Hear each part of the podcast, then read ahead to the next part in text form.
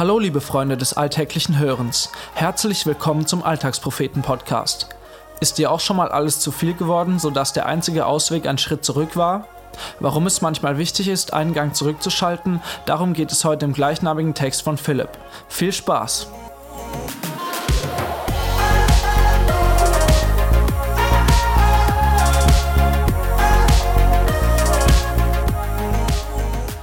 Es ist Abend, halb zwölf.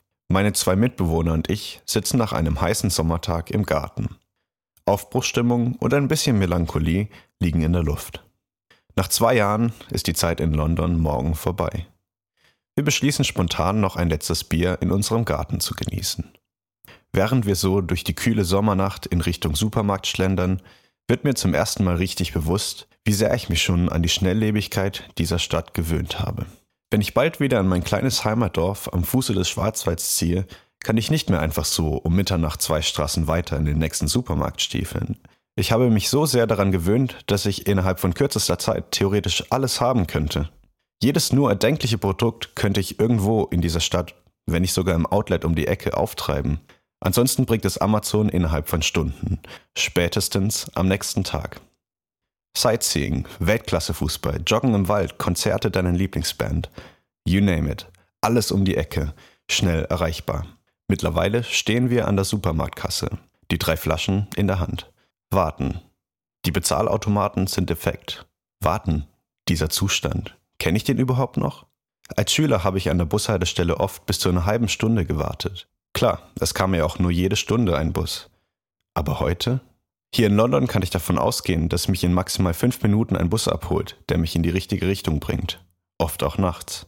Warten. Kann ich das überhaupt noch? Warten. Habe ich das verlernt? In unserer Gesellschaft wird immer alles schneller. Prozesse optimieren, Zeit verkürzen, Effizienz steigern. Bloß nicht warten. Warum lange in der Küche stehen und kochen, wenn die Mikrowelle das in vier Minuten kann?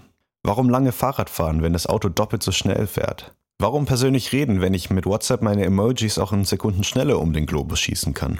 Warum lange nach neuen Songs suchen, wenn Spotify schon das richtige Lied für mich gefunden hat? Ich glaube, das Prinzip wird klar. Warten wird immer mehr zu einem No-Go. Das wirkt sich auch auf mein Leben aus.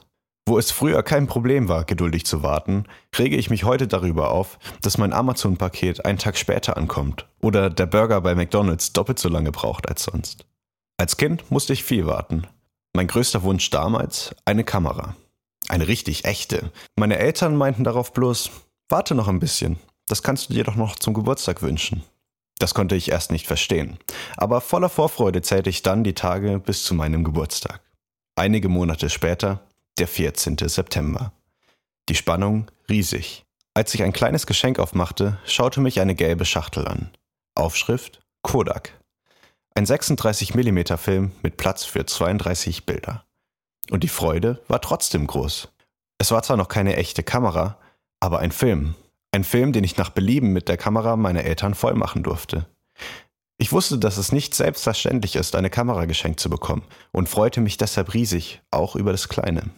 Vielleicht sollte ich genau das wieder lernen. Geduld. Das ist jetzt einfach gesagt. Aber das kann auch sauschwer sein. Das könnte das Warten auf die perfekte Frau sein oder Warten auf Heilung einer schlimmen Krankheit. In einer solchen Situation ist es nicht so einfach, immer das Positive zu sehen. Das, was Gott einem jeden Tag schenkt. Auf dem Weg nach Hause kommen wir an eine Ampel. Anstatt zu warten, dass sie grün wird, überqueren wir die Straße einfach so. Macht doch sowieso jeder. Wir leben in einer Gesellschaft, in der das Warten immer mehr zur Ausnahme wird. Ergebnis Ungeduld. Warum erhört Gott mein Gebet einfach nicht? Warum soll ich so lange warten? Hat Warten nicht auch etwas Positives? Wo sollte ich in meinem Alltag auch mal einen Gang zurückschalten? Warten, auf Gott warten, bevor ich selbst voreilig irgendwas starte. Wertschätzen, was ich jetzt schon habe, statt sich über das zu ärgern, was ich noch nicht habe. Seid fröhlich in der Hoffnung, geduldig in Trübsal und beharrlich im Gebet. Römer 12, Vers 12.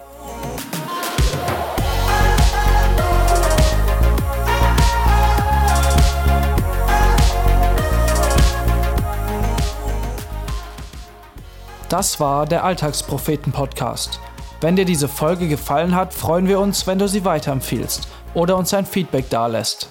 Wenn du unsere Texte nicht nur mit deinen Ohren, sondern auch mit deinen Augen erleben möchtest, schau bei uns im Internet auf www.alltagspropheten.de vorbei und folge uns auf Facebook, Twitter, Instagram und WhatsApp, um keinen Beitrag mehr zu verpassen. Bis dahin, mach's gut und viel Spaß beim alltäglichen Hören und Lesen.